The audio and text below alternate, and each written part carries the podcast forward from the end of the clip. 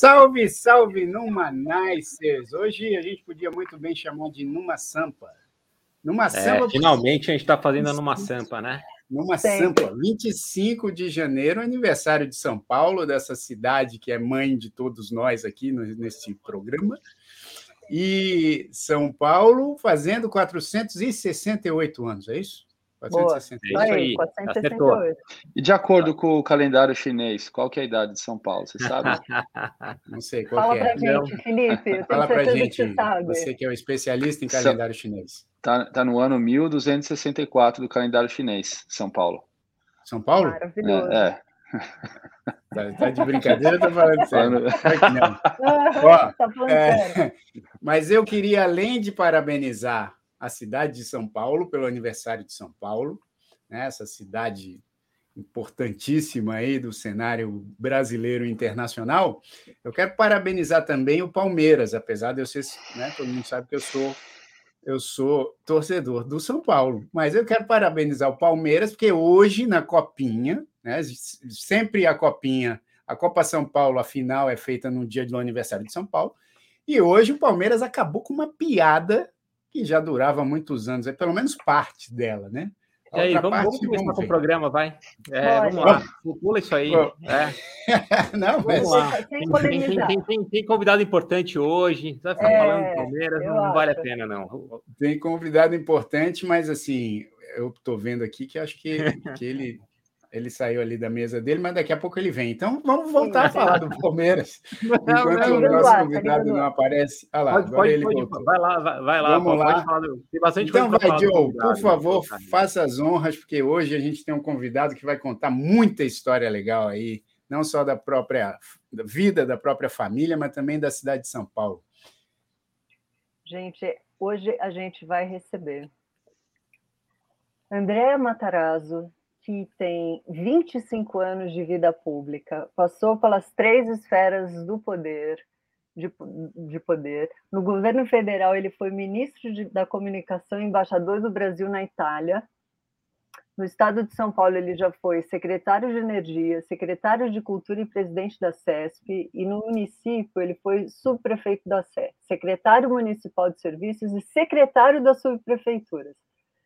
Ou seja, além de tudo, ele é um amante de São Paulo, porque para fazer tudo isso, ele não poderia conhecer pouco a cidade.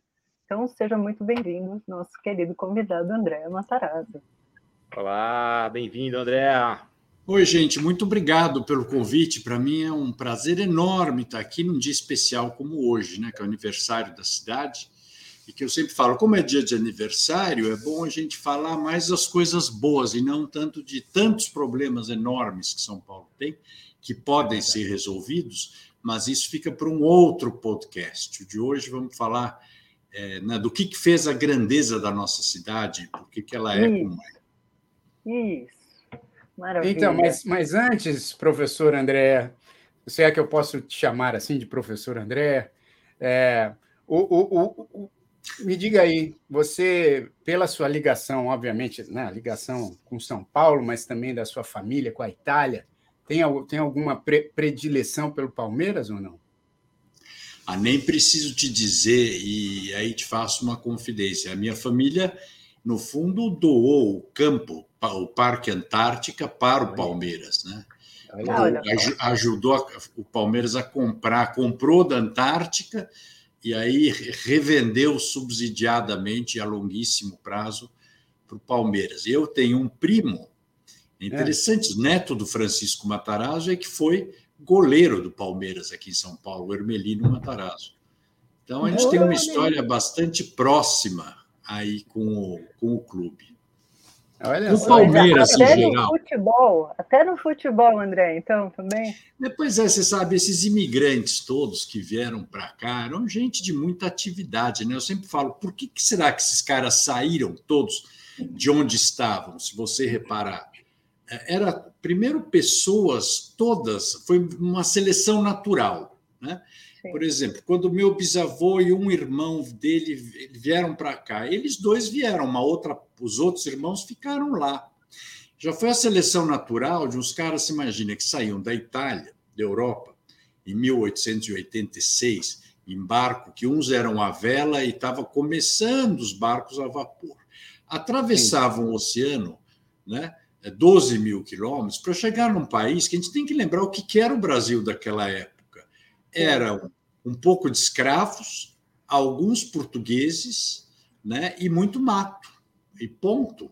Então, e isso, e, e mesmo assim, vários alemães vieram para cá, vários italianos, libaneses, enfim, é, romenos, poloneses, gente do mundo inteiro né, que vieram para São Paulo. E não vieram propriamente buscar qualidade de vida, vocês concordam? Que São Paulo não era realmente. Na, aliás, na época nem era a principal cidade, a principal cidade aqui era Sorocaba, que era maior. É. É, então, por exemplo, meu bisavô, quando veio para São Paulo, ele acabou ficando. Ele chegou no Rio. Essa, essa turma só teve adversidades, né? E ele tinha vendido muitas coisas da família, combinado com a mãe, todo mundo. O pai tinha morrido e trouxe para cá secos e molhados, que ele ia fazer o que eles já faziam lá, que era uma espécie de comércio, armazém, essas coisas. Quando ele foi fazer o transbordo do navio para o porto, no porto do Rio de Janeiro, vocês imaginam que aí a barcaça que fazia o transbordo afundou com toda a carga dele, perdeu tudo. Então ele tinha, acho que uns dólares no bolso, não era assim nada que permitia passar um tempinho. Procurou um amigo, lembra que procurar também nessa época não é que você telefonava, ele teve que escrever para o amigo dele, que foi quem falou para ele ir para o Brasil, que era o Fernando Grandino, lá de Sorocaba, contou o que tinha acontecido, aí o Grandino falou: Nossa, vem aqui para minha casa e você fica aqui por um período. Então ele foi para Sorocaba, e lá ficou. Ele chegou em São Paulo, só em, ele chegou lá em 1887, se não me engano. Em São Paulo, ele chegou em 1900 para inaugurar aí sim o Moinho Matarazzo, que era a maior fábrica, era a, a primeira fábrica de grande porte da América Latina, aqui na rua Monsenhor Andrade, está lá até hoje, uma beleza de prédio, inclusive. Então, mil, isso, mil, 1900, André. Hã? 1900 ele chegou? 1900 chegou em São, na cidade de São Paulo. Você tem ideia período... de que era São Paulo naquela época? Como, como é que era a população da cidade? Então, tem uma carta dele que ele fala que, olha que cidade interessante que eu vou me mudar. São Paulo, uma cidade que tem... Por que, que ele vinha? Porque o trem passava de Santos para cá, era mais perto, São Paulo começava a crescer, a fábrica era aqui, dava 600 empregos na época, o Moinho, e era uma cidade, segundo ele, de 110 mil habitantes, se não me engano. Sendo que 70%, gente, eram imigrantes. A grande maioria é, italianos. Né? Uhum. É, então, é, é, é, por isso que São Paulo é tão diferente. Né? Quando você anda na cidade, você fala ah, que característica ela tem? É eclética, tem de tudo, porque é, tem influência africana, primeiramente, influência portuguesa, italiana, as nossas raízes são múltiplas. E o que, é interessante? Como essa turma toda, o que esses italianos vieram fazer aqui? Vieram porque na Itália, olha que triste, nós estamos tendo que fazer agora isso, né? É, na Itália, tinha umas empresas brasileiras que ficavam lá oferecendo emprego para italianos aqui no Brasil, porque estava acabando a escravidão. Eu, outro dia, conversei com o presidente do sindicato aqui, ele está fazendo isso nos Estados Unidos agora dizendo lá que fazendo uma empresa que recruta brasileiros para irem para lá. Oh, que triste. Bom, mas de qualquer forma, então eles vieram para cá para buscar uma vida nova. Então, os libaneses que vieram para cá vieram fugindo da guerra, os palestinos também, os judeus também. Por isso que aqui palestino casa com judeu. Eles viram que esse negócio de ficar brigando era perda de tempo. Então, aqui eles vieram tentar refazer a vida e não repetir os erros do passado, né, que acabou fazendo eles eles irem embora. Então, nessa introdução, assim, para eu não quero me alongar, porque eu vou me entusiasmando, eu uma vez, quando eu era embaixador em Roma, eu estava tava lá na sacada, a embaixada lá é um prédio lindo de mil e, 1480, eram várias casas que juntaram numa só. O Papa Inocêncio X morou lá em mil e 500, se não me engano, 1480, 1500 Então, e lá na Piazza Navona, que é uma praça linda, eles faziam jogos náuticos. Roma é uma cidade que tem muita água. Então, eles fechavam as quatro entradas da Piazza Navona, que são as ruas que dão nela, deixavam a água subir e punham uns barcos lá que faziam jogos de guerra, sei lá eu que. Eu fiquei pensando, quando o Inocêncio X ficava naquele prédio lá, olhando os jogos náuticos na Piazza Navona, Cabral estava chegando no Brasil. Então, há uma distância enorme, enorme é, de cultura e de civilização. E meu bisavô falava isso nas cartas. Ele falou: ah, até que inteligente até eu sou, burro não sou. Tenho um pouco de sorte, mas as pessoas não levam em conta as vantagens comparativas de quem chega da Europa. Por exemplo, ele trouxe para cá, está aqui no Museu de Sorocaba, a primeira prensa de esmagamento de óleo. Mas não é que ele inventou, ele já fazia isso na Itália. Então, ele é. refez aqui, adaptada às é, qualidades locais. Então, eu estou falando dele para falar de milhares e milhares de imigrantes que vieram, e vieram em várias fases, e depois nós tivemos uma influência na cidade de São Paulo, quando você anda pela periferia, anda por São Paulo, quantidade de imigrantes que vieram do Brasil. Também não vieram buscar qualidade de vida em São Paulo. O cara não saiu da Bahia para buscar qualidade de vida. Se quisesse qualidade de vida, ficaria na Bahia, na praia. Mas não, veio para cá e chegaram aqui com 10 anos de idade, 8 anos de idade, 12 anos de idade, foi ficar na casa do amigo, do tio, porque não tinha com quem. As famílias mandavam para fugirem das grandes secas, principalmente. Essa é a turma que fez essa cidade.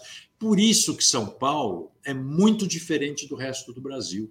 É uma cidade que foi feita por gente que veio trabalhar muito, tem um DNA diferente. É que eu falo, meu bisavô veio para cá. Alguns irmãos preferiram continuar lá no Castelo Abate, 8 mil habitantes, beira do mar, bacana e tal. Mas outros não. Os nordestinos que vieram para cá, puxa, nós devemos muito dessa cidade é, é, é, a todos eles. Sempre. sempre São né? Paulo acolhe bem. Né? É, Agora, André, deixa eu fazer uma pergunta. Por que, por que você acabou de falar, né? São Paulo acolhe bem. E isso é uma coisa que, óbvio, a gente percebe, essa, essa mistura, a gente percebe que ela é uma característica meio exclusiva de São Paulo. Quando você vai para outros estados no Brasil, você não vê tanto essa, essa mistura, né? Não, não e, e, morando aqui nos Estados Unidos, é, essa mistura ela é muito mais clara e ela é atual ainda, né? Já continuam vindo pessoas é. de outros países e não é só. Aí, eu, né, eu, por exemplo. Nova York e New Jersey. É, Nova York eu acho que é o maior é. polo, mas assim. Nova é York, Miami e Texas. Né? Miami. Então, não, e tu, se você for para Califórnia é. também, se você pensar em Isso. São Francisco, em Los Angeles. Então, assim, tirando esse centrão assim do país, todas as, as, bordas, as bordas, né, elas têm essa mistura. Por que, que no Brasil isso se concentrou só em São Paulo? Qual que é, que que Eu acha? acho algumas coisas. Primeiro, aí você vai ver que teve uma imigração muito de fronteira nesses outros lugares. Né? A grande é. imigração foi para Nova York e alguns outros estados. Depois, você teve imigrações muito recentes então, aí sim, o cara vai para qualquer lugar. Eu, se fosse migrar para Nova York, iria para Chicago, por exemplo, hoje em dia. É que os Estados Unidos é o país, ele virou o país do futuro e do presente, sempre. O Brasil ficou o país do futuro e paralisou, de repente, ninguém mais vinha. Na época que vinham, acho que por quê? Primeiro, é, Rio era capital, então era uhum. o estado da. da, da é, é, esses estados do sul eram os estados mais cafeeiros onde a cafeiros, onde a imigração era, foi muito necessária para substituir essa, essa mão de obra, é, essa mão, os estados do sul, não é São São Paulo, se pegar São Paulo, Paraná, Santa Catarina e Rio Grande do Sul. É, o que vieram mais europeus, acho que muito, um pouco, um pouco também por causa do clima, né? A gente tem que levar em conta que é, é, é mais ameno, né? E, e, e realmente substituir essa mão de obra. Você teve imigração em outros lugares, é que depois acabaram, é. eu acho que vindo, né, também vindo para cá, porque São Paulo começou a ter esse desenvolvimento diferenciado do Rio. O Rio de Janeiro ficou e continuou sendo capital e a corte, com mentalidade de corte, que depois virou a capital da República, com a mesma mentalidade da corte, que sobrevive até hoje cá entre nós. Né? Sim. O Nordeste, até hoje, eles, não é para ninguém se ofender, não, mas não é, não é do povo, mas das elites, uma certa mentalidade ainda de capitão, de, de dono de, das capitanias hereditárias, né? uma coisa mais paternalista, mais Estado forte, nesse sentido que eu quero dizer, me expressei mal no começo. Então, é, que, que vai mudando. Eu espero que mude. O que eu percebo é que há uma resistência, e aí não é não é Nordeste, é no Brasil, da classe política brasileira, uma resistência enorme de mudar, porque eles se arrumaram uma forma cômoda e boa de sequestrarem o país. Não deixa mudar nada porque está bom assim. Mas está bom para quem, cara pálida? Para o povo, não. Está bom para quem manda, e ponto. Essa Exatamente. é a grande, eu acho que é o grande salto que o Brasil terá que dar, inclusive São Paulo, todos. Mas é, é interessante, né? Só, não sei se você falar alguma coisa, Joe. Eu ia, não, mas pode falar. Pode falar, pode falar. Não, não, você é a presidente. Fala, depois eu falo. tá vendo como é que é, né, André? André, na verdade, aproveitando esse gancho desses saltos, quais foram os saltos aqui de São Paulo? Que impulsionaram e que a gente percebeu que a mudança realmente começou a existir. Posso só, só completar, então, Joe, porque faz claro. tá, tá, meio em linha com o que eu ia perguntar. Porque eu ia falar o Tudo seguinte, né? Em 1900, o bisavô do, do, do André chega aqui, né?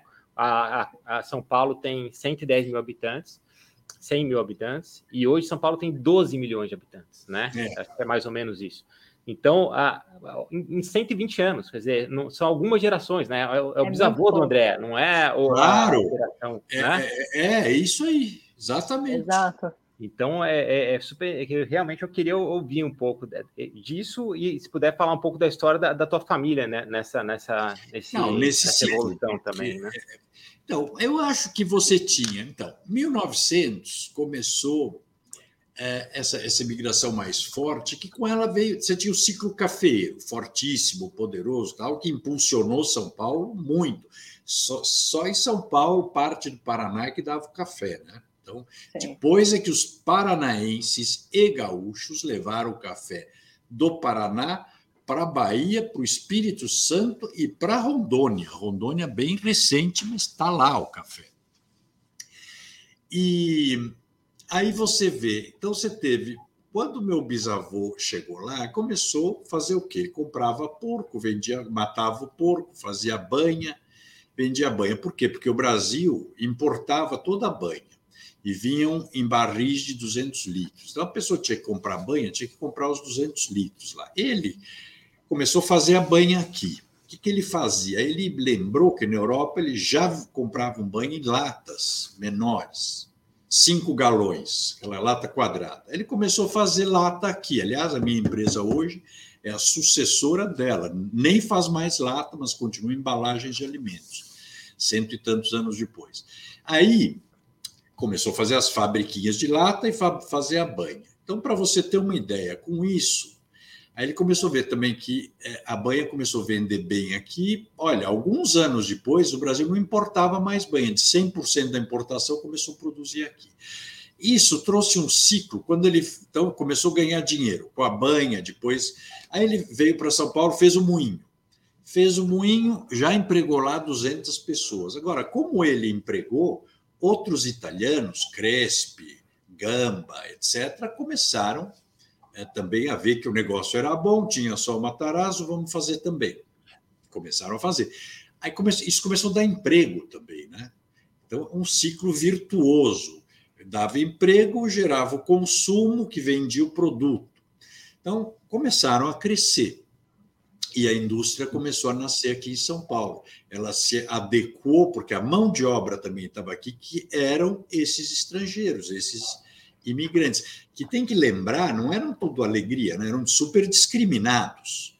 Os quatrocentões, que a gente hoje chamaríamos de quinhentões, é, detestavam. Meu bisavô, quando foi comprar casa, claro que ele queria comprar casa aqui, fazendo um lugar rico da cidade, que eram os Campos Elíseos, puseram 500 dificuldades, por isso que ele foi para a Avenida Paulista. Ele e todo o pessoal italiano da indústria acabou indo para lá, o Crespi, que é onde é o Setenco Plaza, o irmão do Francisco, onde era o Banco Real, ele é onde está o shopping Paulista, o quarteirão seguinte, aí fizeram o Hospital Matarazzo, compraram o quarteirão atrás, enfim, a italianada, os imigrantes e libaneses começaram a se instalar lá. Todos, se você pegar também todos os casarões da Avenida Paulista, eram italianos e libaneses, é, principalmente. Né? Já a aristocracia da indústria, os emergentes, novos ricos da época, né? que depois desceram para os jardins. Se você olhar as casas da Avenida Brasil, quantos estilo mourisca que tem ainda. É. É, é e, é e você olha uma coisa muito impressionante. Você olha a esquina da Avenida Brasil com a Rua Canadá. São casarões enormes, enormes. Uma era da dona Evelyn Nader, segunda geração, filha do imigrante. Enorme. Hoje a embaixada é o consulado da Espanha. Na frente, do outro lado da, da Brasil com a Canadá, era a casa da dona Latif é, é, Rassi, do, do, do seu Karam Rassi, um arquiteto bárbaro, a casa enorme, hoje é o Einstein até. Em frente, do outro lado da rua, Pedro Cury, também libanês, hoje o sírio-libanês. Então, todos esses caras eh, acabaram. Você vê como ganharam dinheiro. O, o, o, Ipiranga, os Jafé compraram o Ipiranga de ponta a ponta, instalaram suas fábricas lá. Então, eles iam abrindo fronteiras e transformaram a cidade. Né? Transformaram a Era cidade. como os bairros foram se criando, né, André? Esse foi o ciclo. Então, você teve o ciclo do café, depois veio o ciclo da industrialização, e aí, é, infelizmente, no Brasil, a indústria passou a ser vista quase como persona não grata. É um horror você ser industrial no Brasil. Mas teve o ciclo da, do sistema financeiro. Rua Boa Vista, onde eu estou exatamente agora, né, no edifício uhum. Conde Eduardo Matarazzo, era inteira de bancos né? Era, era, São Paulo virou a capital financeira da América Latina, a maior bolsa de valores, tudo isso daí, que depois migrou, quando começou a deteriorar o centro, na década de 80, é, tinham feito os calçadões, o Olavo Setúbal, um negócio lindo, época de Brasil Grande, na década de 70. Fechou as ruas, calçadões, olha as ilustrações, era o casal andando com o carrinho de bebê na frente. Pô, chegou na década de 80, recessão, crise de petróleo, violência começou a aumentar, aumentar. As empresas começaram a ter que pôr segurança para o funcionário sair do escritório e ir até onde estava mais perto o carro dele, ou táxi, ou ônibus. Então, e aí de, degradou o centro de São Paulo e mudou o ciclo empresarial, foi para a Avenida Paulista, que depois foi para Faria Lima, hoje os Faria Lima. É engraçado essa, essa, essa, esse movimento, né, é, André? Que é realmente e vai, e vai deixando para trás, né? Então, sempre eu trabalhei na BMF quatro anos, né, na, na minha carreira. E aí eu ficava lá na, na, na, Praça 15 de Novembro. E o centro é, é, lindo, né? O centro de São Paulo é lindo, muito legal. Lindo. Só que é totalmente abandonado, né? E aí, realmente, a Paulista... está agora. Nossa, eu, eu, eu, eu tô falando do centro de 1999, 2000, né? Agora deve estar bem é. 20 anos atrás. E a Paulista conseguiu, de certa forma, sobreviver, né? A esse movimento. O pessoal realmente ela, saiu de lá. Então, quando eu estava na prefeitura, nós começamos a revitalização do centro, que começou a dar uma boa melhorada. E eu estou vendo aqui a Sandra Sobral Moraes. Não esqueçam de que construíram São Paulo foram os nordestinos. É que a Sandra chegou atrasada. Nós falamos. É isso. É. Muito, falamos muito disso, e foram mesmo. Mas isso que ela está falando, ou que nós estamos falando, nós começamos a revitalização aqui do centro com uma mudança de mentalidade. O centro de São Paulo não vai ser mais do senhorzinho com o guarda-chuva, o chapéu de coco que vai tomar chá na casa MAP. O centro de São Paulo é o centro da juventude, cultura e educação. As faculdades todas, por causa dos metrôs, etc. Então, mudamos, fizemos mudanças, obviamente, muita segurança, muita limpeza, trouxemos os sátiros, parlapatões, outras casas de baladas, etc. Mas, é, e aí foi para a Paulista. A Paulista começou a degradar, por quê? Porque os ambulantes, como nós tiramos do centro, também foram para lá. Então, nós tiramos de lá também. Lembrando que ambulante, contrariamente ao que diz a lenda, a lenda agora é um pouco menos, porque estamos nessa coisa da pandemia, piorou muito. Quando eu estava na prefeitura, 90% dos ambulantes eram a tropa de distribuição de contrabando e carga roubada. E via sempre aquela história, eles só querem trabalhar. Bom, tudo bem, o traficante também só quer trabalhar, então ele trabalha com outra coisa, mas não com o que não pode. Então, aí nós fizemos uma coisa que foi arrojada, vou te dizer, eu não me arrependo, porque acabou dando certo, mas me foi um pesadelo. Foi trocar as calçadas da Avenida Paulista, que estava muito degradada. E tinha uma lei que dizia que calçada é obrigação do cidadão. É como se o cidadão do, do prédio da frente da casa, como se o cidadão saísse da casa dele, fosse para frente de casa, quebrasse a calçada com uma picareta, porque a obrigação dele é arrumar. Mas não é ele que quebra a calçada. Quem quebra a calçada normalmente é a prefeitura com os serviços públicos ou o cara que para com o carro em cima. Bom, e lá nós tivemos a coragem de fazer a troca das calçadas da Paulista, do mosaico português. Pô, foi, foi, foi, foi, muito boa essa troca, porque eu tra... aí eu trabalhava no Citibank, né? eu trabalhei na Paulista. Eu, fiz, eu é, trabalhei na, no centro, depois na Paulista e hoje eu estou na claro, Depois da Mas, é, foi mudando. Foi, foi lá, mudando. Citibank tem um prédio lindo até do, do projeto do Giancarlo Gasperini, todo em mármore cor-de-rosa, deslumbrante aquele prédio. Bom, só que, tudo bem, ficou ótimo, mas imagina trocar a calçada de uma via que passavam 2 milhões de pessoas a pé por dia nela, com um puta trânsito também na avenida. Então, você tinha que administrar o trânsito, fechar a calçada, mudar o fluxo. Da... Olha, o que me xingaram, é, e o prefeito, coitado, mas teve coragem, manteve, ficou ótimo. E lá ela renasceu, renasceu a Paulista ela renasceu. O que precisa agora é botar ordem no negócio da Paulista dos Domingos. É, quando eu digo botar ordem, eu sempre falo que aqui tudo é pela metade, né? não fazem direito. Abriram para fechou para trânsito, tudo bem. Eu tenho que ser sincero que na época eu até era contra fazerem isso, mas porque acho que tem, outro, tem outros lugares da cidade que precisam mais disso. Mas, enfim, funciona, as pessoas gostam. Então tinha que organizar a parte cultural. Você não pode deixar a banda de rock tocando no domingo de manhã na frente do prédio de moradores. Até porque na Paulista, cá entre nós, deve ter oito, nove prédios de moradores. Você é, pode dizer que nesses lugares não pode banda, é. pode é, o vendedor de livro. É, é tão fácil de fazer. É, é, esses eram os detalhes que eu gostava na prefeitura. Aliás, quem quer ser prefeito, quem, quem essencialmente tem que gostar de gente e problema, porque é 24 horas e você ficar pensando na próxima eleição, vai ser só mais um dos prefeitos medíocres que tivemos aí. Mas é. esse foi um ciclo importante do sistema financeiro. E o Estado teve uma, uma coisa também que essas o preconceito e as guerras acabaram trazendo para o lado positivo, você imagina, né, que na época Vargas, os japoneses, por causa da guerra, foram obrigados a mudar, não podiam ficar menos de 100 quilômetros da costa. Então, empurraram toda a colônia japonesa para o interior. E olha a beleza, o desenvolvimento da agricultura é do interior de São Paulo, de outras Olha, essa é, é uma história que eu não sabia, André. Eles, eles é. fizeram isso e aí todo mundo foi para o interior. É, por causa da guerra, como eram contra também os japoneses, então as coisas italianas tiveram que mudar de nome. Então, os, por exemplo, a Home, que tem os tornos Home, né, torno mecânico Home, chamava Imor. Eles inverteram o nome. É. O, o, o Palestra Itália passou a se chamar Palmeiras. Era Palestra Itália o nome do, do time. Olha, isso tudo por conta da, da, da, guerra, tudo por conta da, da aliança da Itália com o eixo.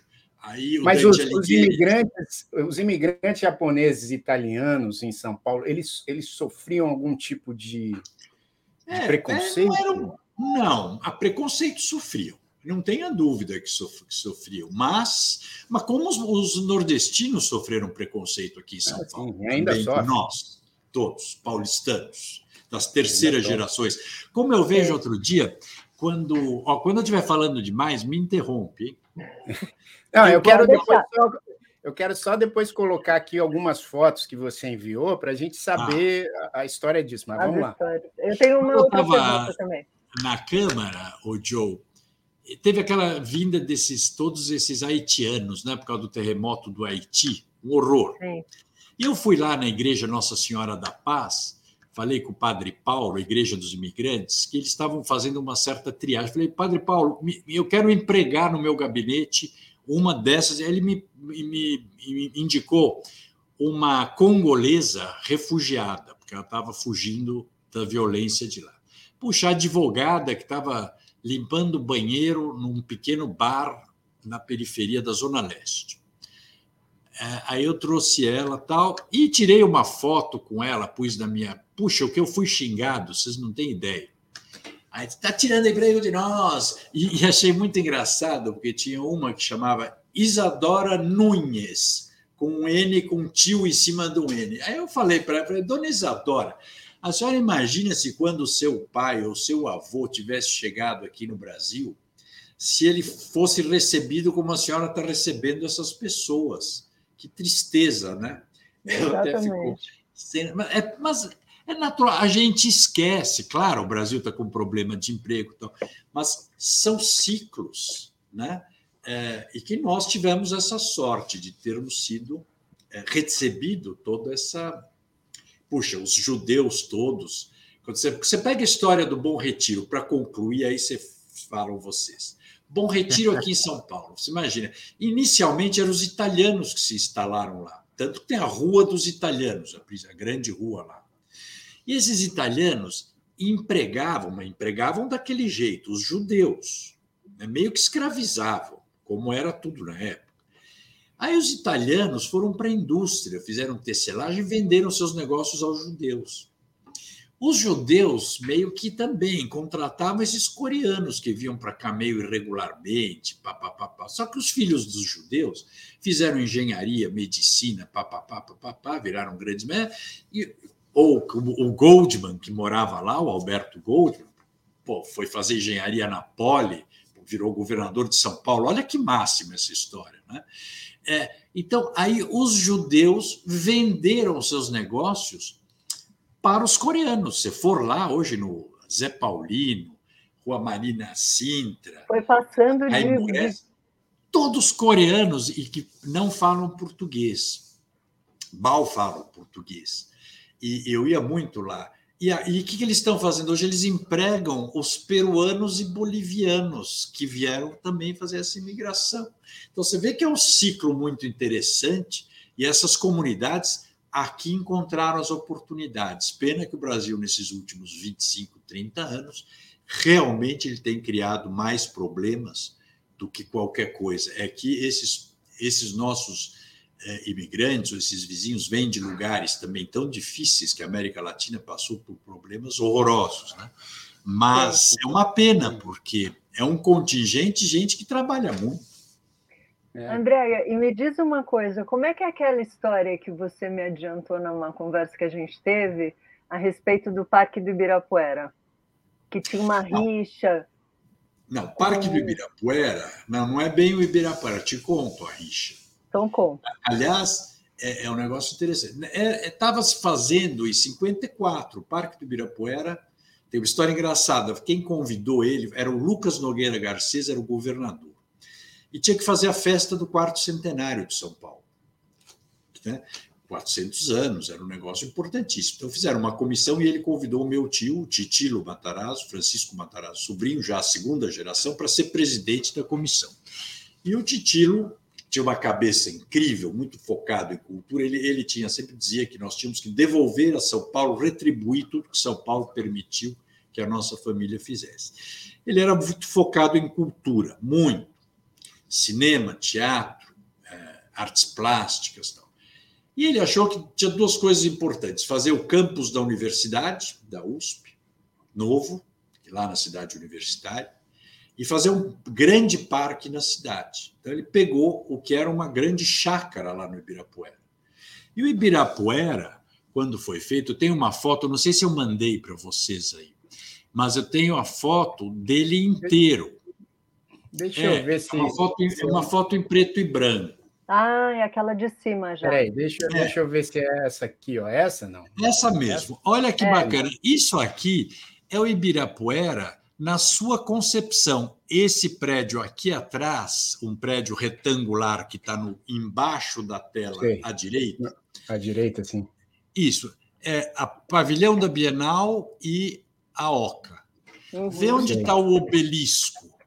Então você é, vê o sim. obelisco aqui, vê do outro lado da avenida, olha o tamanho que ele ia até o estádio lá, tinha outro lago, tudo aquilo, que foram sim. se apropriando. A Assembleia Legislativa se apropriou de um pedaço, a, o quartel se apropriou de outro pedaço. É, tem o circo militar ali, né?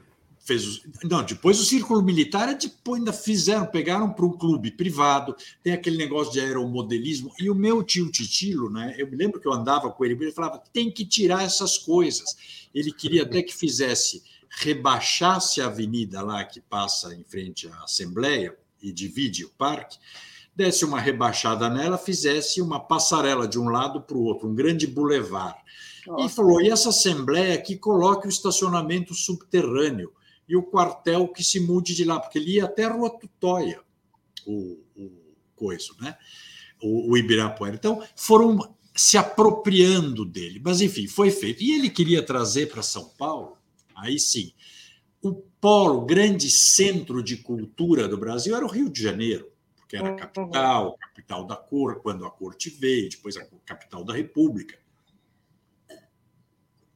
ele resolveu fazer, aí por iniciativa privada dele, a trazer a primeira Bienal de pintura, só tinha em Veneza. Ele copiou e fez em São Paulo.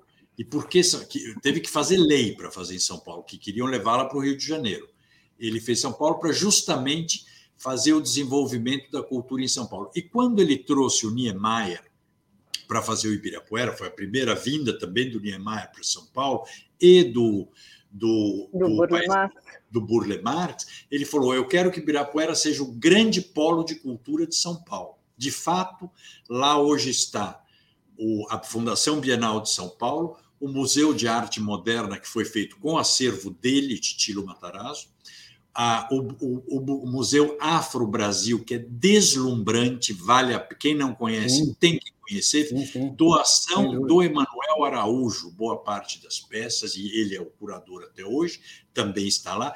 E eu tive o privilégio, quando fui secretário de Cultura do Estado, fazer reforma, o Serra autorizou, fazer reforma, tirar o, o aquele Detran daquele prédio do Niemeyer, reformar e levamos o MAC, que foi criação do Titilo também, com 700 obras dele, inclusive o autorretrato de Modigliani, que é o único autorretrato de Modigliani existente, um cavalo, uma escultura que está na entrada do Marino Marini, que a Itália quer comprar de volta até hoje.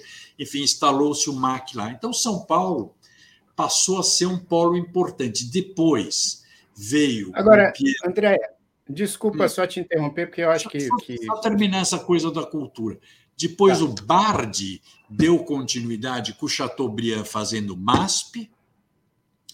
E hoje você tem. E o Covas teve um papel importante quando restaurou a Pinacoteca, fez o Museu da Língua Portuguesa, restaurou o Museu dos do Museu de Arte Sacra, tudo lá na Luz. Uhum. E nós fizemos o Museu da Criança no Catavento, no pavilhão da indústria lá na onde é a onde é o Parque Dom Pedro, que lá precisa Sim. ainda fazer uma fábrica de cultura e restaurar aquele quartel que está lá. Então, mas eu ia te interromper, na verdade, com um assunto é, que tem a ver com o que você está falando, porque você disse aí, em algum momento, que ah, tiveram que fazer uma lei para levar para São Paulo, porque senão levaria para o Rio. É. E a gente sabe né, que, historicamente, o Rio passou por, por um momento muito importante culturalmente, né? inclusive, tipo, levando coisas maravilhosas para o mundo, como a bossa nova e tal. E, e, e, eu, eu sempre fiquei com essa dúvida: por que, que São Paulo, que sempre foi um centro financeiro muito importante, né, um centro é, muito movimentado, por que, que demorou tanto para a cultura ingressar na, né, na no, no, cotidiano da é, cidade? Porque, o, porque a corte que é o centro da cultura de qualquer lugar do mundo, até pelos palácios, etc. Quando você vai ver, veja na Rússia, é, veja na Europa toda, enfim, é, é, são sempre na, na ou, ou, ou, igreja ou, ou as cortes. Né? A corte estava no Rio de Janeiro, a aristocracia brasileira estava toda no Rio de Janeiro. São Paulo era um lugar de imigrantes, de carcamanos, só que veio com a cultura também. Mas o protagonismo, acho, cultural até ainda é o Rio de Janeiro. É, do protagonismo moderno ainda tem o Rio de Janeiro, sem dúvida nenhuma. É, até nos museus que estão lá, nessa parte toda musical vai ter uma importância. A Globo deu uma importância grande, o fato de estar, estar tá instalada Sim. lá, mas São Paulo também arrancou, porque aí toda, todo rico ele tem, de certa forma, ele também quer cravar o nome dele na história. E olha, posso te dizer, você só crava o seu nome na história se você fizer é, é, alguma coisa que está acima dos seus interesses pessoais. Se não, não adianta. Você vê o seguinte: nos Estados Unidos, os, os fundadores, né, aqueles grandes industriais, o, o, o, o, Andrew Carnegie foi o maior industrial do aço dos Estados Unidos. Sim. Ele, se ficasse só no aço, ele, por que, que ele fez o Carnegie Hall? Porque ele foi também, ao mesmo tempo que foi o maior produtor de aço do mundo, ele fez o primeiro massacre de operários da história do, do, da indústria, mandando fuzilar uns operários em greve. E aquilo para limpar o nome, ele se juntou com o Frick, Mr. Frick, que tocava a empresa dele, ninguém nem sabe, né? A gente conhece a Frick Collection. Sim, ninguém sabe que o seu Frick era tão violento, tão violento, que um cara entrou e esfaqueou ele na sala dele, e ele conseguiu matar o cara segurando ele pelo cabelo, batendo a cabeça do sujeito na mesa. Né? Ô, louco. O que, que aconteceu? Para ficar na história. Aqui não merece, Andréia. Vamos, vamos voltar para a Isso está na história. O Carnegie mandou fazer o Carnegie Hall e 4 mil bibliotecas nos Estados Unidos. Olha o Frick pediu que a casa dele, que foi feita por um, por um marchand que chamava-se Sr. Duvin, que fizesse, construiu a casa, fez toda a, toda a grande coleção que ele tem lá, e ficou a Freak Collection. A gente conhece a Freak Collection, ninguém nem sabe que foi. Entra para a história. Então, acho que São Paulo, quando começou a enriquecer, então todo mundo Sim. queria contribuir para pôr uma obra e doar coisas para o MASP. O Titilo mesmo quis fazer as coisas também para fazer o nome dele é, na história, e, e, é uma forma também de retribuir, sem dúvida nenhuma. Quer dizer, Mas essa eu... turma toda é, foi muito grata ao que eles conseguiram, né? principalmente. O teatro, né? O teatro paulistano, né, André? O teatro paulistano tem uma importância gigante na, no teatro latino-americano, né? Pois é, a música.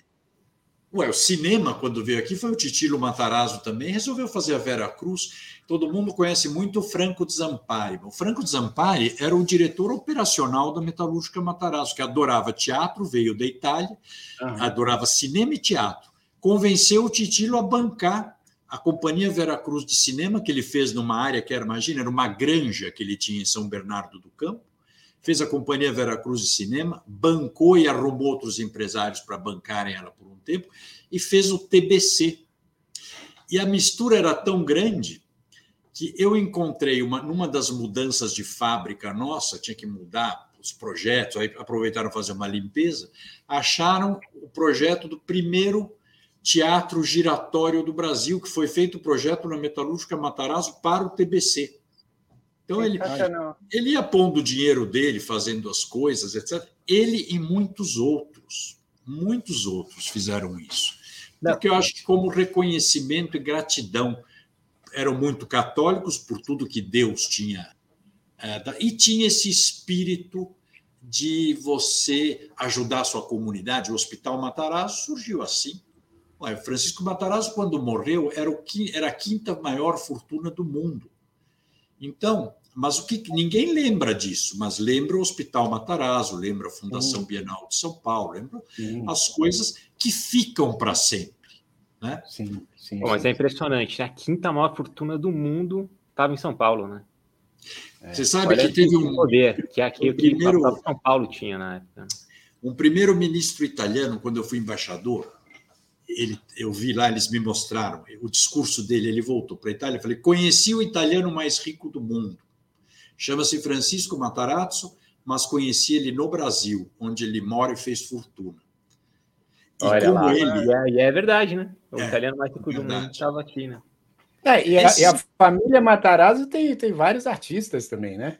Tem, tem... Olha, teve de artista artista a Marlene França, que foi casada com o meu primo André, a Maísa, que foi casada com Sim, o, o André também, com outro André, o, o, o Jaiminho, o Jaime, filho da Maísa, a Cláudia, minha irmã, que por um período cantava, ela, ela não foi artista porque a minha, minha mãe não deixou não deixava, tinha um preconceito, foi uma pena. Ela era uma apaixonada, ela conhecia muito seu pai, Jair, aliás. Olha só que legal. É, ela, ela era apaixonada por música, cantava. E teve mais alguns, não sei, artistas. É, agora pode ser que surja. Ah, eu tenho um primo, imagina, um sobrinho, Andrew Matarazzo, que mora em Los Angeles, é ator, filho ah, de uma é. Agora, André, eu não sei se você está tá acompanhando, chegou a, a, andar de bike por ali ou caminhar, mas a, a Marginal é, Pinheiros está bem legal, né? Acho que é um lugar assim que estão que estão melhorando bem em São Paulo. A gente é todo mundo é. aqui é paulistano, cresceu e a gente nunca ia, né? Chegava lá perto da Marginal. E era um lixo, né? Você vê. Era um lixo. E Começou eu andei de bike lá outro dia, tá bem é. legal. O Parque do Povo tá muito legal e a Marginal Pinheiros está bem bacana. Essa foto, por exemplo, um lugar que pouca gente conhece, é Capela de São Miguel Paulista. Lá foi a primeira capela de São Paulo. Eu restaurei quando fui secretário. Eu, João Sayad e eu. Linda, deslumbrante, fica na Praça Padre Aleixo, lá em São Miguel Paulista. É a Padre Praça Central, toda em madeira dentro, de 1680. É linda. Olha só. E essa aqui? Aonde, aonde, aonde, aonde é a capela, André? A capela é em São Miguel Paulista, Zona São Leste. Miguel Paulista. Zona Leste. Essa aqui Esse é o quê? aqui, você me fez lembrar outro grande. Essa é a Igreja Nossa Senhora da Paz, que fica no Glicério. Essa foi uma igreja que a minha família fez. O projeto é do Fúvio Penac, da Escola Santa Helena. Fúvio Penac foi casado com a Filomena Matarazzo. Aliás, tem uma série de cartas de amor escritas. Ah, fala dessas cartas, André. É, cartas de amor escritas dele para a mulher, todas ilustradas por ele, uma, uma coisa assim deslumbrante. E ela morreu faz um ano, dois anos, com 100 anos. E mora numa casa. Essa igreja é o projeto é dele. Todos os afrescos dentro são do Fulvio Penac, é deslumbrante, linda de ver, chamada Igreja dos Imigrantes, porque todos os imigrantes é lá que eles usam. Tem o Padre Paulo, que cuida de uma igreja grande, projeto muito interessante. Olha que interessante. Já, a casa do Penac existe ainda. Essa, essa aqui é a casa dele. Por exemplo, a cozinha do Penac. Ele pintou todos os azulejos, um a um, da, da cozinha, do, dos banheiros, da casa toda. Que é lindo. É que lindo. Muito, muito bonito. Agora, é... Andréia, agora eu tenho uma curiosidade que eu não sei. Bom, obviamente você sabe de onde vem, mas assim o sotaque paulistano, né? Esse sotaque que muita gente é, imagina que tenha vindo dessa influência dos italianos, né? Porque muita gente fala, ah, esse sotaque paulistano com esse R. É, é, como é que é? Esse, esse R característico que a gente fala é. assim, na R, capital, né? R, R com a língua no céu da boca. Isso. Exatamente, porque no interior acaba o R sendo diferente, mas assim, falando da capital, esse sotaque ele veio só mesmo da influência italiana ou tem uma misturada ah, que, aí também? Acho que principalmente e, e principalmente italiana. Esse bem o, da, daqui, principalmente da Zona Leste, né? o da Moca e outros, é, isso, que é, né? é, é mais cantado, do espanhol também um pouco, foram se misturando, mas ficou muito, muito essa essa essa coisa do, do sotaque. É que, aliás, outro dia eu vi alguém fez um estudo falando dos sotaques de cada um dos lugares do Brasil. E, e aliás, um estudo muito interessante da, da origem das línguas, do porquê. Ah, que legal. De, de cada de, do, dos S, do S do Rio de Janeiro, desse é. R do interior de São Paulo, do R da capital, que é diferente. Mas e é agora, muito São Paulo é muito italiano.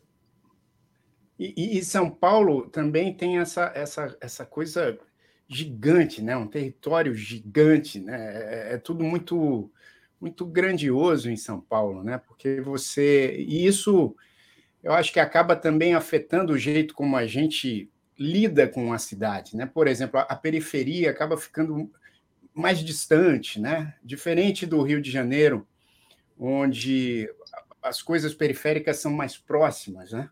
É, é que o rio fica que... concentrado entre a montanha e o mar. Né? Isso, né? Aí acaba aproximando, mas você, você, assim, agora falando só um pouquinho dos problemas, né? Porque obviamente a gente está aqui para falar da, da, do aniversário de São Paulo, mas assim, você acha que, que esses problemas históricos da, da cidade de São Paulo, é, eles têm solução? Eu acho que tem. O que precisa é uma gestão, aqui no Brasil não está na moda, é gestão que pense na população e não na próxima eleição. Né? E, infelizmente, também São Paulo, todo mundo olha São Paulo como degrau para outras coisas. E é muito interessante quando a gente viu, eu vi, disputei uma eleição para prefeitura, e me deu muita tristeza, né, modéstia à parte, porque eu vi o quanto eu me preparei, estudei, fiz carreira. Você imagina o seguinte: o cara, para ser gerente de supermercado, exige currículo, conhecimento, não tem lá uma série de atributos.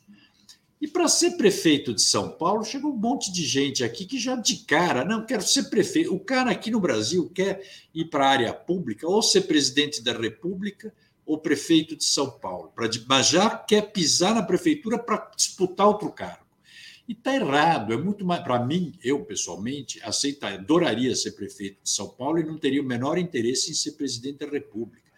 São Paulo, quer dizer, a gestão da cidade é o dia a dia. Cidade inteligente, todo mundo adora falar essa frase agora, né? só que acha que é aquela que tem carro autônomo e um monte de aplicativo. Não é. Cidade inteligente é aquela que a sua concepção é feita com olhar nas pessoas, na população. Né? É para lá onde nós temos que. É para isso que nós temos que olhar. O que, que acontece? A periferia, como a imprensa não vai, o Jair falou uma coisa certa, é tudo muito longe, ninguém vai, ninguém fica sabendo, então ninguém fala muito. O que, que acontece? A administração fica concentrada aqui no centro. É um absurdo isso, porque onde você precisa fazer uma gestão na cidade é da periferia para o centro. Tudo precisa, que aqui está abandonado há muito tempo. É, mas. Falar, André, porque está tá no centro e o centro está terrível, né? Não, não, mas quando eu falo. Nem o centro da cidade, O centro terrível o centro terrível é esse centro da Cracolândia, onde eu estou aqui, ou na Rua Boa Vista, etc. Então, Quando eu digo o centro. Tá aí, é, não, mas esse centro velho ninguém olha. A turma é, gosta de ficar fazendo coisa é na Berrine, na Faria Lima, na Avenida Paulista, porque lá repercute. Então, se trocar uma calçada na Avenida Nordestino, ninguém nem vai ficar sabendo, até porque nem tem calçada. Agora, troca da Paulista foi notícia há três anos, xingando, né? infelizmente, mas foi notícia há três anos. O que eu digo é o seguinte: a cidade tem um orçamento gigantesco, tem dinheiro, contrariamente ao que dizem, ela tem muito dinheiro, mas precisa vontade de fazer. Um exemplo. É, por que que hoje nós te... me fala do tempo aí, hein? Que eu vou. André, você pode. Vai, fica tranquilo. Tá, tá, tá ótimo, André. Vamos embora. você tem. O, o que, que acontece hoje? Um coitado do morador de São Paulo fica no trânsito todo dia para trabalhar, em média, três horas e meia é, por dia. Imagina o que é você ficar dentro de um ônibus três horas e meia por dia, hoje, com pandemia, seja o que for. Porque isso ninguém fala, né? Ninguém fala. Quer dizer, acham que aglomeração só tem festa lá em em Trancoso, né? mas dentro do ônibus pode aglomerar as pessoas, coitadas. Bom, o que, que acontece? A cidade cresceu, você tem o seguinte: centro expandido, ela é, é a área que é regularizada da cidade. Tem escritura, você tem que passar escritura, tem zoneamento, papapá, papapá. Então, você tem metade da população morando nesse centro expandido. Só que você tem nele 90% dos empregos. Aí você tem a periferia.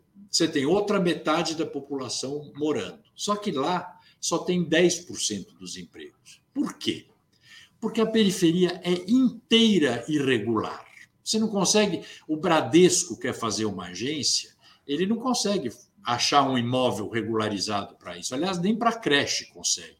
Eu fiz uma lei quando fui vereador para permitir que a prefeitura fizesse creche em imóvel irregular, desde que tecnicamente estivesse nas normas de segurança. Bom, agora pergunto para vocês: regularização fundiária é uma coisa necessária e hoje, até depois da lei do Sarney, ela é fácil.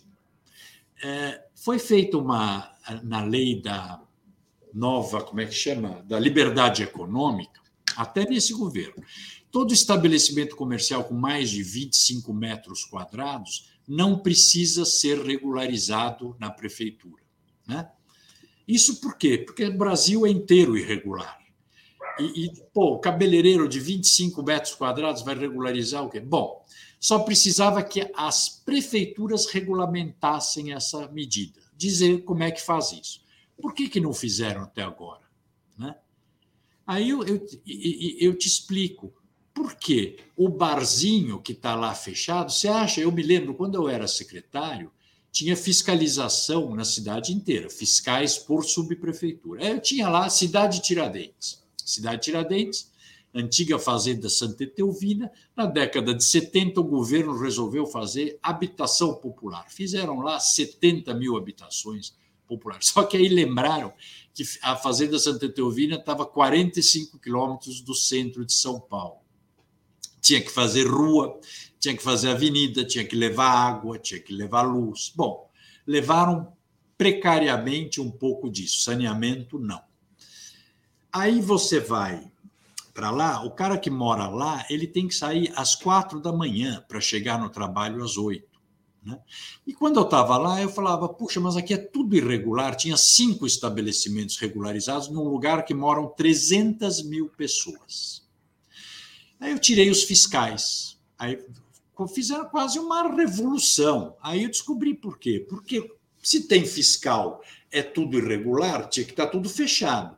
Mas você acha que eu vou fechar todos os cabeleireiros, bares, restaurantes, tá, onde moram 300 mil pessoas, tira a fiscalização, vamos pensar como é que se convive com isso. Mas não interessa para quem é dono do fiscal e nem para o fiscal que você e... tenha regularizado. É bom, é conveniente isso, porque é uma fonte, infelizmente, é uma fonte de renda para muita gente. Não é concebível no aniversário da cidade, está fazendo 468 anos, você ter uma cidade de 10 milhões de habitantes, onde 3 milhões de habitantes não têm saneamento básico. É, é uma é, vergonha. E não tem saneamento porque não tem regularização diária. É, e, e André, dá para fazer. Só para entrar um pouco nessa, nessa conversa, porque é, você, você tem um currículo extenso, mas você teve bastante, bastante passagem, né? Pelo setor uh, público, né, na, na, política, como subsecretário, uh, assum, como ministro, né, teve vários cargos. Uh, e a política está em baixa, né? É, é, sempre em baixa, mas hoje em dia, assim, o político está tá, tá, tá bem baixa. E tem essa, essa visão, né, de que todo político é ladrão, né? Todo político ladrão, tá, ah, o cara quer, quer, quer propina, quer roubar. Ah, o que, que, você viu lá de dentro? É, é, é isso mesmo? Tem, tem gente ah, boa? Olha, muito bacana o que você me falou, porque eu até estou fazendo um livro, quero ver se consigo fazer até o final desse ano, não sobre biografia, que eu, eu sempre falo, eu me acho muito jovem para fazer biografia, nem tem história para isso, mas sobre para mostrar para os jovens que a área pública é fascinante e política não é isso. É igual no setor privado, Paulo. Se você tiver numa corretora que o dono faz PF, faz não sei o quê, é, faz pirâmide, ah, embaixo começa a fazer também ou não? Todo quem fez administração deve ter lido o Peter Drucker, que era um Sim. grande administrador. Ele dizia o seguinte: que toda organização é uma extensão do seu líder máximo. Eu, quando entrei na prefeitura, muitos petistas trabalharam comigo e trabalharam maravilhosamente bem, sendo oposição à nossa gestão. Mas a arquiteta ela era petista na casa dela, nas convicções dela, na, no que ela fazia comigo. na prefeitura era uma grande arquiteta. E, e eles percebiam que eu nunca me incomodei com isso, porque eu nunca eu fiz política dentro, então ninguém nem experimentava fazer política dentro. E a linha era ao contrário, lei e ordem. E queria as coisas organizadas, trabalhar direito, cumprir horário, tem que ter uma certa organização e, e dar exemplo. Você tem que dar exemplo. Isso é uma coisa essencial. O cara se espelha em você. Eu nunca tive problema. Você vai falar, não tinha corrupção? Claro que tinha, mas aqui na minha empresa deve ter também. Isso é, é do ser humano, mas não é o que virou.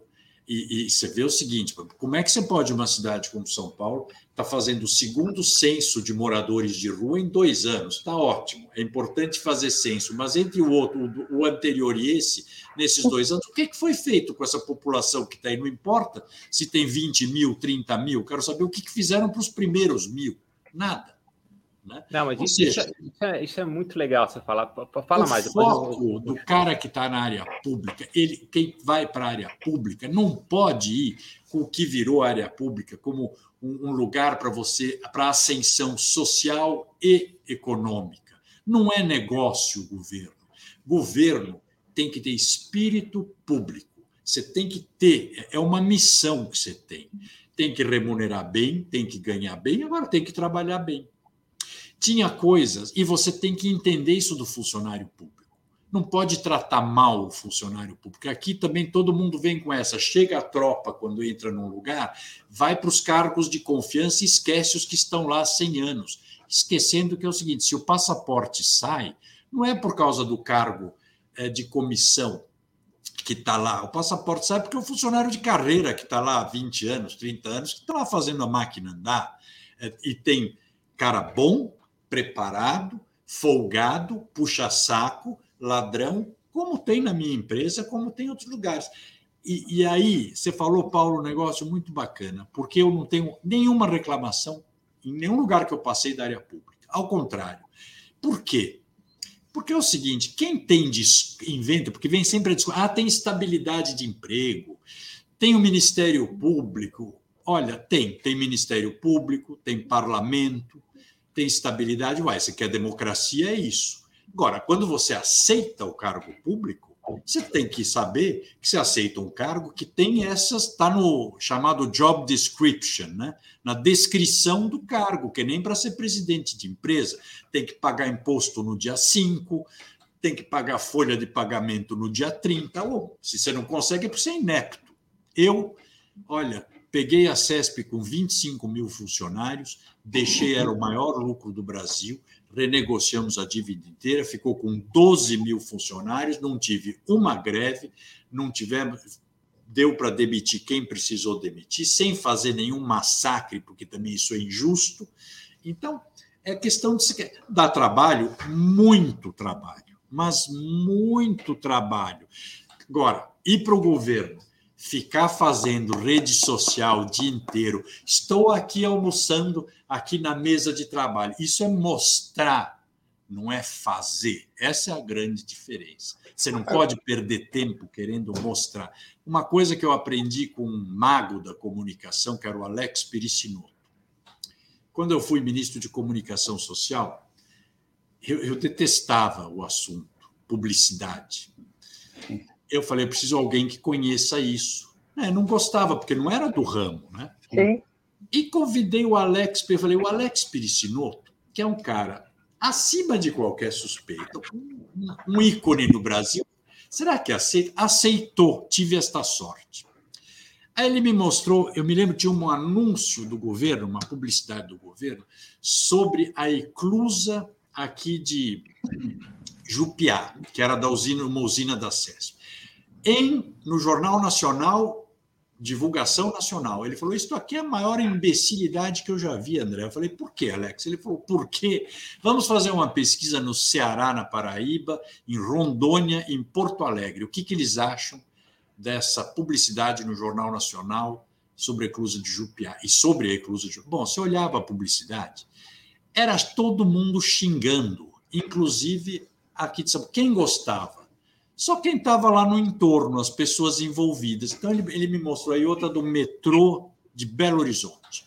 O governo anunciando no Brasil inteiro. Ele falou: o cara de Teresina vai ficar louco com o governo federal que está fazendo em Belo Horizonte, não está fazendo em Teresina. E o governo federal está gastando 100 milhões de reais quando deveria veicular isso em Belo Horizonte, que vai custar 10 mil reais. Né?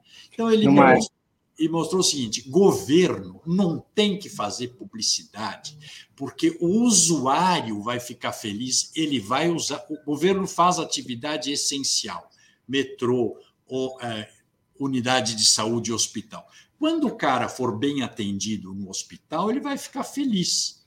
E ele vai votar no governo. O cara que mora em outro estado e vê que o governo tem um hospital bom lá, ele está se lixando. Para ele, o, o, a pessoa é individualista. Ele não vai ficar feliz porque os paulistas têm um novo hospital. Não vai. Então, isso que eu falo, os governos eu acho que não entenderam a psicologia das pessoas. E São Paulo vai ser solucionado o dia que tiver alguém que seja bem resolvido, que só queira ser prefeito, né? e que de, de, depois de prefeito queira se aposentar, porque não dá para você se candidatar a outra coisa. Eu vi, sendo secretário aqui, eu, tocava a cidade. Você só atende reclamação o dia inteiro, e a, e a população ajuda a beça eu usava aqui em São Paulo o, o Twitter. comecei a lançar o Twitter quando eu era secretário de subprefeituras. E eu tinha programa de rádio só para atender reclamações. E comecei a ver as reclamações no Twitter, pus os subprefeitos no Twitter e falei, pô, olha que. E as pessoas começaram a ver que resolvia. Bom, eu passei para 50 mil seguidores assim em 25 dias. E era o máximo, porque de repente eu comecei a ver as pessoas assim, olha, eu moro aqui em Santana, mas hoje eu tive na Zona Leste, eu ouvi no rádio, ouvi aqui no Twitter que você está preocupado com carcaças de automóvel. Anotei aqui, na rua tal, número tal, tem uma carcaça de automóvel. E aprendi que você não precisa responder, resolver tudo no dia seguinte. As pessoas são super tolerantes. O que ela não quer é ser enrolada. Isso Exato. é que ela não tolera. E eu no rádio, Vai falando horário, hein? Uma vez. Não, além de tudo, radialista. É, uma senhora reclamou, é, é, mas era só para ouvir reclamações e atender a população. Todo dia, uma, da uma às duas da tarde.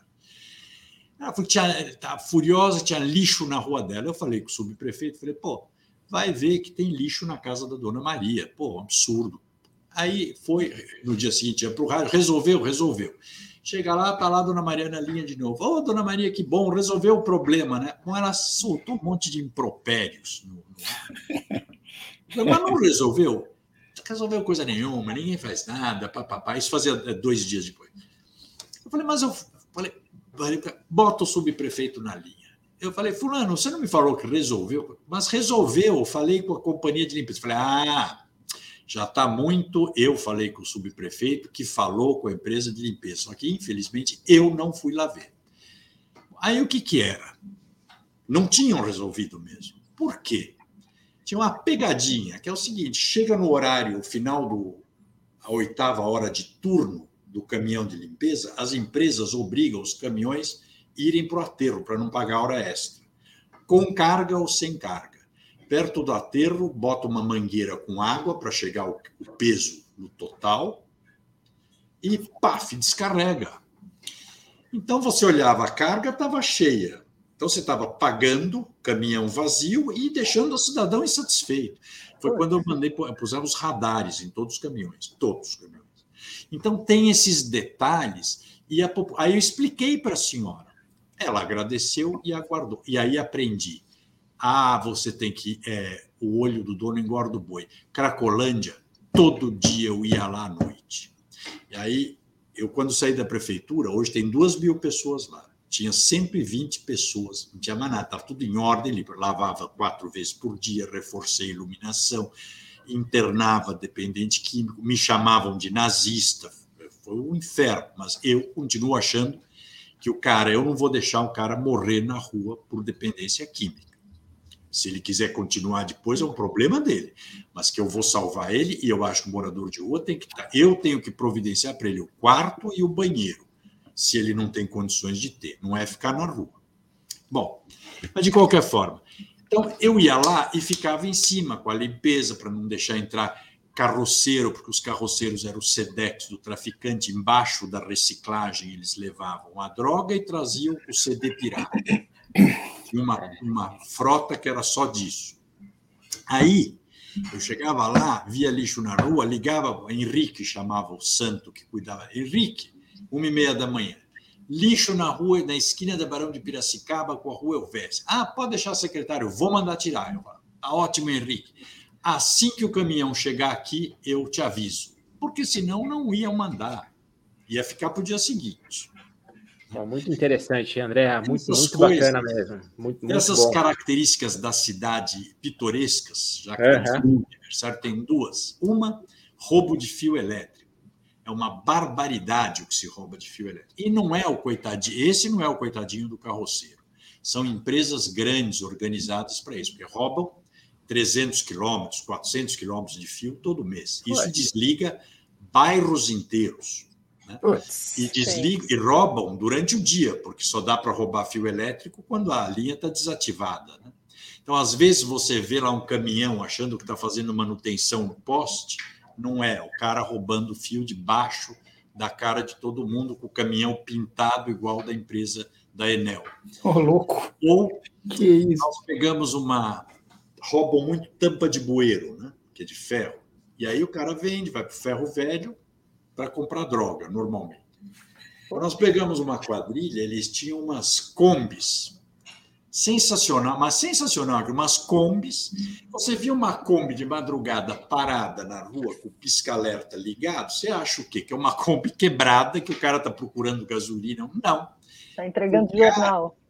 Elas tinham um furo no meio da plataforma do chassi dela, parava em cima do bueiro, o cara ia lá dentro da Kombi com dois ganchos, puxava a tampa para cima, punha dentro do carro, levava embora várias. Tinha, o cara tinha 12 compes dessas que nós pegamos.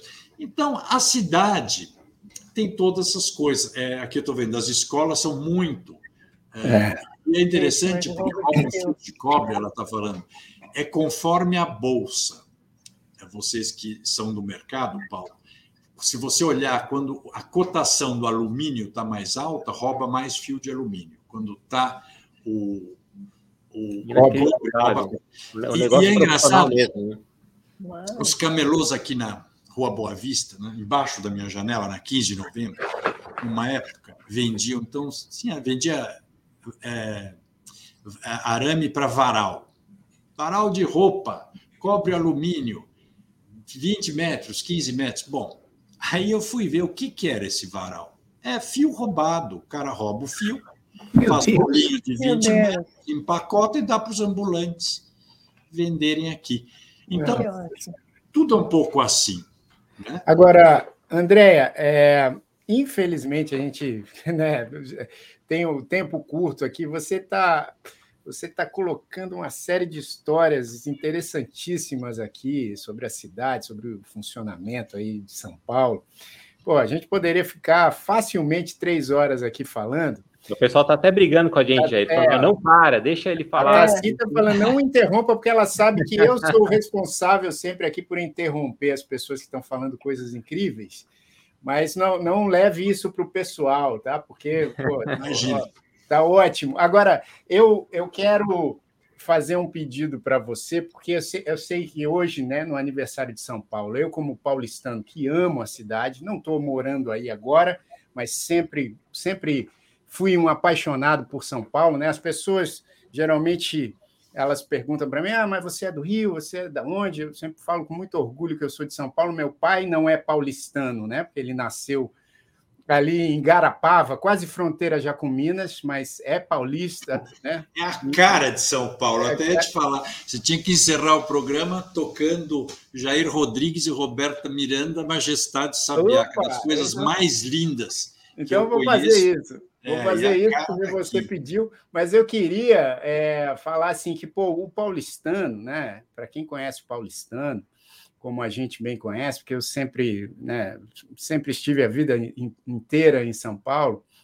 nasci na Promátria ali na Avenida Paulista, então mais paulistano não poderia ser, né? Então a gente sabe Rio que... Branco, né? É, exato. A gente sabe que é uma, uma população também super batalhadora, né? misturada. Eu acho que é, isso é uma das coisas mais bonitas de São Paulo. Tem um poema Vou só falar rapidinho aqui. Tem um poema do José Domingos, né, que é um grande músico, poeta, que inclusive trabalhou também com o grandioso Paulo Vanzolini.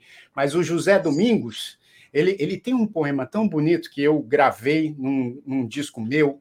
É, fiz uma homenagem a São Paulo com uma música minha chamada Uma Outra Beleza e incluí esse poema do José Domingos, que o poema diz assim: são Paulo, ele vai falando sobre São Paulo, e ele fala assim: vejo cinco continentes pisando a mesma calçada. Né? E, e, e essa frase de, do José Domingos sempre me marcou, porque eu falo, é, realmente, né, cinco, o mundo inteiro pisa a mesma calçada, pisa a mesma calçada em São Paulo. Eu acho que muita gente falou de, de das belezas, das agruras de São Paulo, eu acho que a, a educação, talvez a gente pudesse sempre fazer muito mais pela educação, inclusive Vou te perguntar aqui como que você acha que a população civil pode se envolver mais, porque eu sempre tive essa coisa assim de falar, pô, eu acho que essas diferenças que a gente tem, não só no Brasil, né, mas em outros países, aqui inclusive também nos Estados Unidos, mas em São Paulo, onde, onde você tem a escola pública, é, que, que tem vários problemas, e tem as escolas particulares, que muitas vezes têm uma situação muito melhor,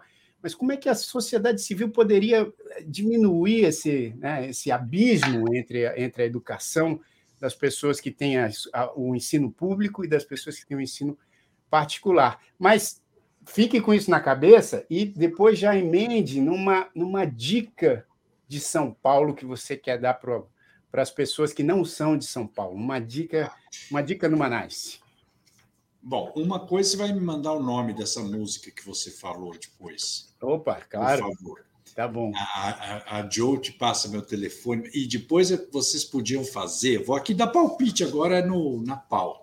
Tá. Pô, tem que fazer um, a gente podia fazer um dia um programa sobre as fábricas de cultura que nós fizemos na periferia de São Paulo. São é um negócio extraordinário, transformador. Eu sempre falo, foi a coisa mais importante que eu fiz na minha vida e fazer alguns temas específicos da cidade as divisas de São Paulo quanto os municípios, quantos problemas isso traz para o município vizinho e quantas soluções também, enfim.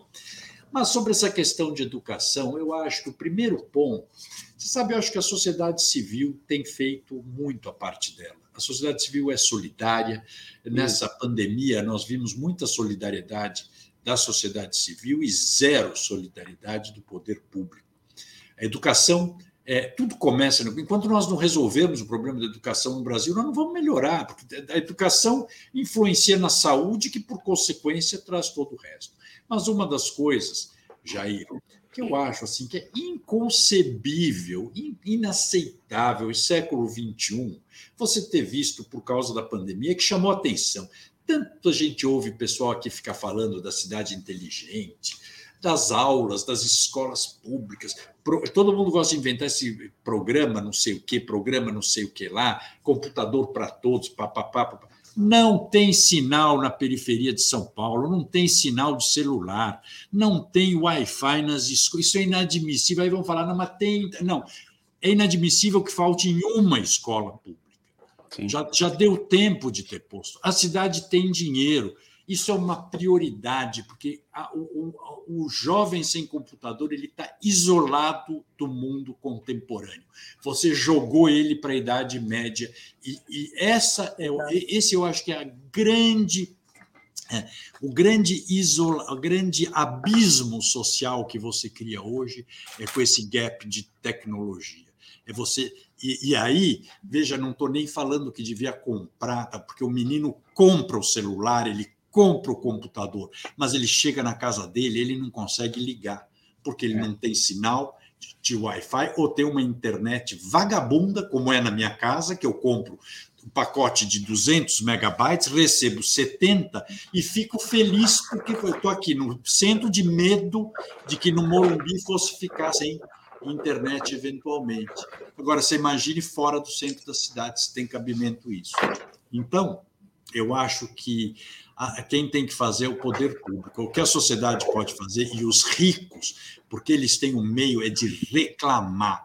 Tem que reclamar não em prol dele, e reclamar de exigir que a cidade como um todo tenha tudo aquilo que os bairros privilegiados têm. Porque a sociedade já está fazendo a parte dela. Na medida que o rico, no jardim, tem que colocar guarda noturno em todas as casas, ele já está deixando com que a guarda civil possa fazer policiamento em outros lugares. Isso, não, não tô, a elite nossa é muito ruim, não vou tirar isso, mas outras razões.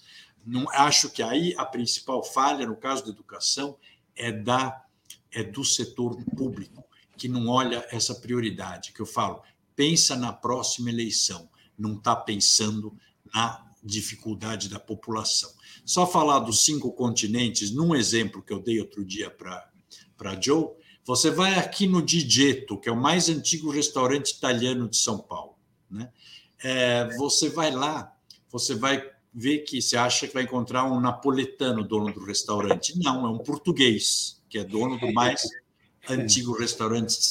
E aí você vai ouvir ópera, você fica ouvindo e fala, puxa, o Pavarotti está aqui. Não, é um japonês com cabelo branco que canta ópera é, perfeitamente. Essa é a grande mistura de São Paulo. É Uma é dica. Uma eu, dica. eu diria para quem para quem está em São Paulo, vai no Ibirapuera visitar dois museus, pelo menos. O Museu de Arte Contemporânea e o Museu da imagem e do som. É, desculpa, o Museu Afro-Brasil. Né? Boa. Esses dois museus são deslumbrantes.